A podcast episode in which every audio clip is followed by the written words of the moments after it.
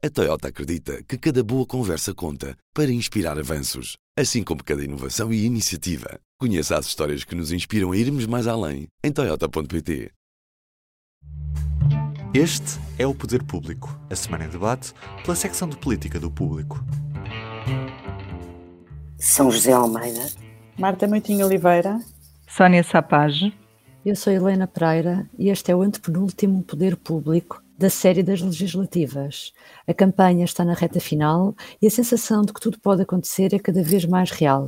As imagens televisivas mostram banhos de multidão no PSD, mas também mostram um líder a ser levado em ombros no PS. Tudo indica que os últimos dias vão ser muito importantes, até porque o número de indecisos continua a ser muito elevado.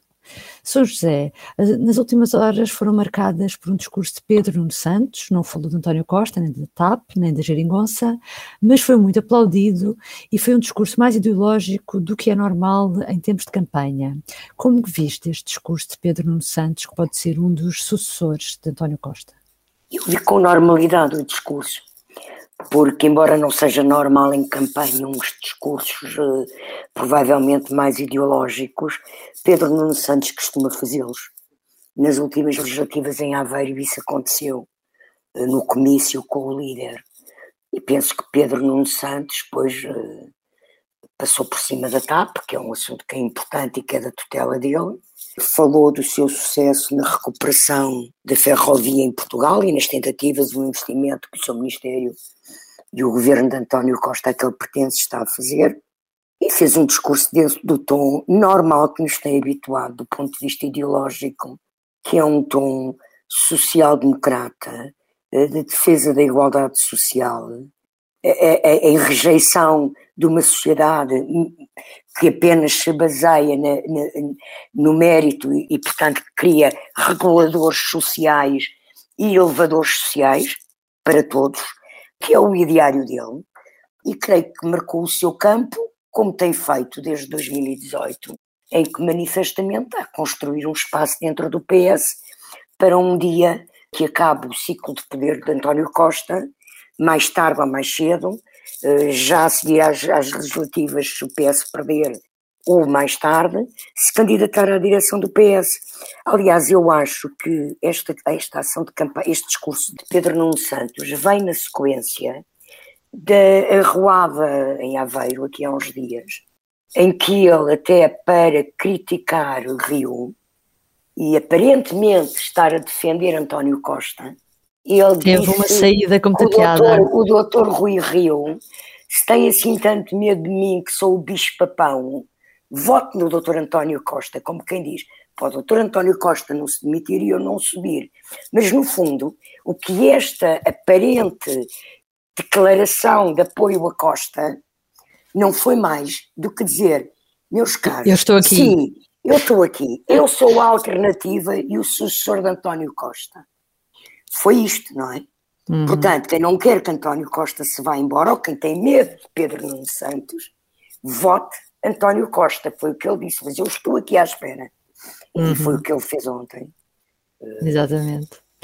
Hoje, no público, a Margarida Gomes escreve que se Rio ganhar as eleições vai ter um governo curto, de, com 15 ou 16 ministérios.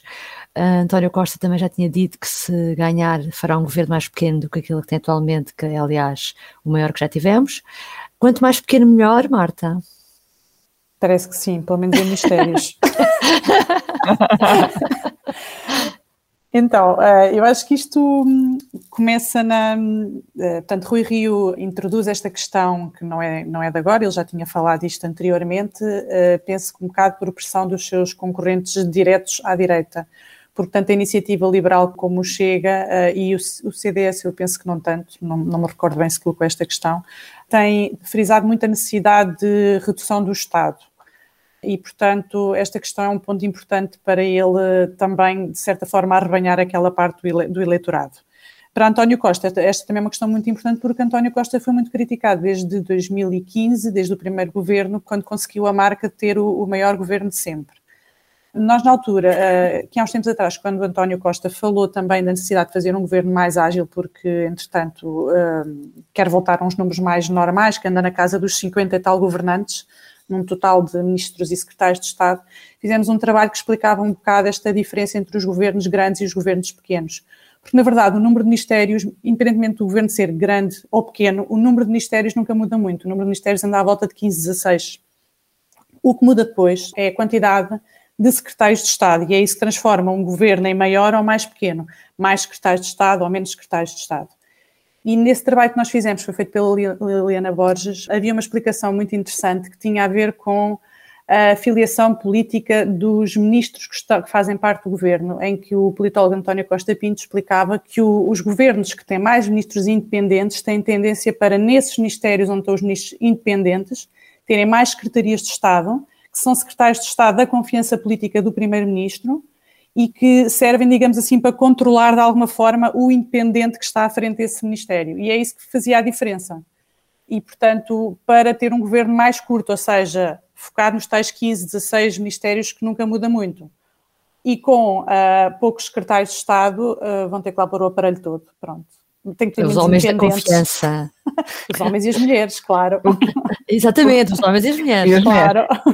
O que eu acho que pode, pode introduzir aqui algum ruído neste caso concreto, estas eleições em que, como tu dizias, inicialmente estão mesmo muito renhidas e ninguém arrisca dizer o que é que vai acontecer no dia 31, é que se forem governos de coligação, se à esquerda ou à direita forem mesmo governos de coligação e tiver de, imagina se ganhar Rui Rio e tiver de facto de dar pastas à, ao CDS ou à Iniciativa Liberal, isto acaba por ser um, um, objetivo muito difícil de cumprir, porque assim como aquilo que a Marta estava a dizer é, é verdade, a história de se tens um ministro independente, tens mais secretários de Estado para controlar, também costuma acontecer quando há uh, ministros de outras cores políticas. Imagina, num, num governo PSD-CDS, se o ministro é do CDS, depois os secretários de Estado tendem a ser de outra cor e tende a haver ali uma compensação. Se há um novo equilíbrio para fazer, não é?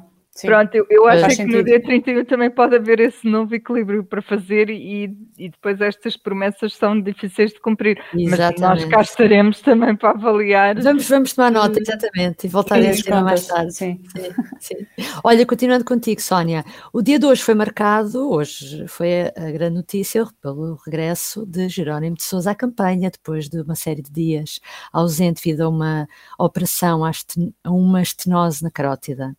Que balanço fazes da prestação dos seus dois substitutos, João Ferreira e João Oliveira? Olha, antes disso, dizer duas coisas. A, a, a, campanha, no caso de Jerónimo, ficou marcada por dois momentos: o momento em que ele sai e o momento em que ele regressa, que, ao que li em vários sítios, foi um regresso emotivo, ele ainda, ainda não está a 100%, portanto ainda está uh, um pouco fragilizado, mas acabou por ser muito bem recebido porque o eleitorado tinha saudades, queria recebê-lo bem e foi, foi emotivo. Sobre o balanço deles os dois, Uh, em relação a João Ferreira, não há, não há propriamente um balanço muito grande a fazer, porque. Também teve alguns percalços. ele teve o azar de, no dia em que, a seguir ao primeiro dia de campanha, acaba por testar positivo e logo na, na manhã de, do dia seguinte nós percebemos que ele não pode continuar com a campanha e tem de ser substituído. Entrou depois novamente no fim, mas não teve tempo suficiente, creio eu, para se desenvolver como líder, entre aspas, da campanha da CDU. Portanto, é um balanço um pouco mais difícil. Em, em, relação a João Oliveira, que acabou por estar os outros dias todos, ele é cabeça de lista por Évora. De acordo com, por exemplo, a nossa última sondagem, ele corre o risco de não ser eleito, mas curiosamente eu acho que teve uma prestação muito positiva nesta campanha. Portanto, o balanço que eu faria de, da atuação dele é positivo. Ele deu-se a, a conhecer bastante como um houve quem descrevesse a sua bonomia alentejana, a, a, forma de falar. Eh, ele entrou bem na campanha, eu, eu ouvi muitos elogios por parte dos comentadores as, nas redes sociais, etc. Tal não como Jerónimo tenha... tem um jeito muito afável, não é? É um jeito afável, exatamente isso tudo transpareceu. As pessoas simpatizam nós estávamos habituados a, a vê-lo no Parlamento, que é muito mais formal, é um ambiente muito mais formal. Ele já fez outras campanhas, obviamente, mas nunca tinha estado nesta posição. Depois eu acho que houve um momento particularmente positivo para ele, o que ajudou muito na sua campanha foi quando ele foi ao, ao programa do Ricardo Araújo Pereira e que contribuiu ainda mais para essa imagem de alentejano engraçado e afável, mas o que eu queria dizer é que isto é mesmo só uma questão de estilo, ele é diferente. Se calhar Jerónimo ao início também já, já foi bastante assim, mas o discurso é o mesmo, não é? Não houve ali, uh, em momento nenhum da campanha dele, um, uma diferença na, na mensagem, um refrescamento, esse lado não existiu. Mas eu acho que, apesar de tudo, sendo nomes que se falam para o futuro uh, da CDU, eu acho que se isto era um teste, ele particularmente passou com, com distinção. Com distinção. Está certo. Por hoje ficamos por aqui. Voltamos ainda amanhã e depois no outro dia com mais a nossa última sondagem público Antena 1 e RTP. Portanto, continua a acompanhar-nos. Até amanhã. Até amanhã. Até amanhã.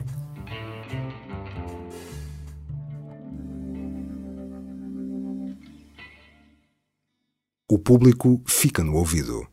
A Toyota acredita que cada boa conversa conta para inspirar avanços, assim como cada inovação e iniciativa. Conheça as histórias que nos inspiram a irmos mais além em Toyota.pt.